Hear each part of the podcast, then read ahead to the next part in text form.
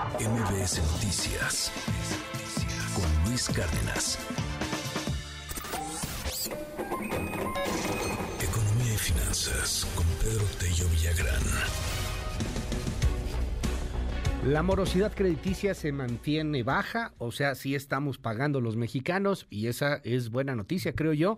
¿Cómo estás, querido Pedro? Me da muchísimo gusto volverte a escuchar. Buen día. Luis, buenos días. Qué gusto escucharte a ti también. Fíjate que la economía mexicana está generando eh, señales encontradas acerca del estado real de su salud.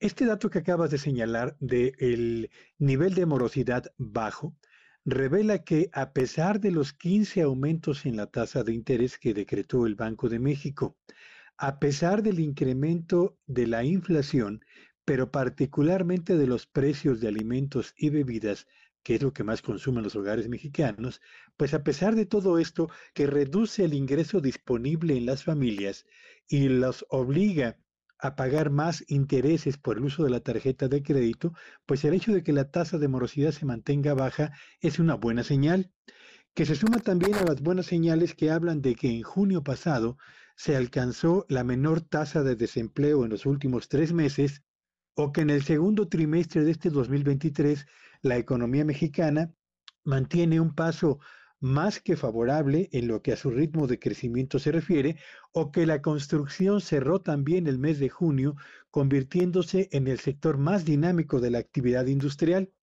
Estas que son buenas señales, Luis, y que hablan de una economía que está avanzando y lo hace, yo diría, a partir de la generación de estadísticas muy alentadoras, son al mismo tiempo contrastadas con el desempeño de otros signos vitales de la economía mexicana y voy a referirme solamente a dos porque impactan o revelan directamente lo que ocurre con la calidad de vida de los hogares en México. Primero, la pobreza laboral.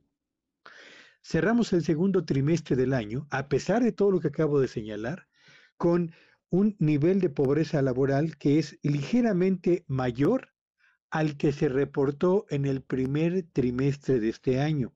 Es decir, a pesar de que eh, somos buenos para pagar, a pesar de que la construcción y la economía mexicana aceleraron el paso, lo mismo que la inversión productiva, pues lo cierto es que la calidad de los empleos que se están generando en México no alcanza para reducir eh, absolutamente el número de mexicanos cuyos ingresos no les permiten siquiera cubrir la canasta de productos básicos para poder atender las necesidades de eh, ingesta de, eh, productos con eh, contribución nutricional que les ayuda a mejorar su calidad de vida. Pero además, Luis, y de acuerdo con el dato que ayer difundió el INEGI, en el segundo trimestre del año solamente se generaron empleos o ocupaciones en el sector informal de la economía. En la informalidad en el segundo trimestre se crearon 85 mil 235 puestos de trabajo. En contraste y en el mismo periodo, en el sector formal de la economía se perdieron 55.371 puestos de trabajo.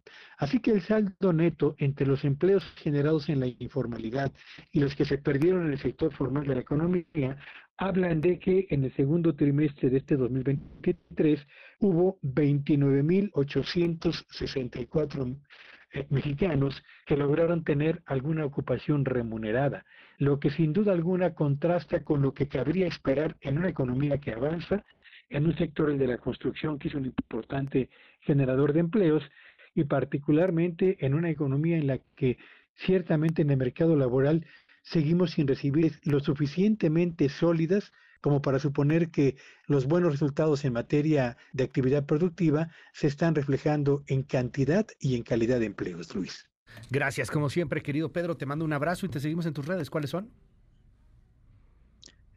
Sígueme en Twitter, en arroba Petello Villagrán y que tengan un espléndido día. MBS Noticias con Luis Cárdenas.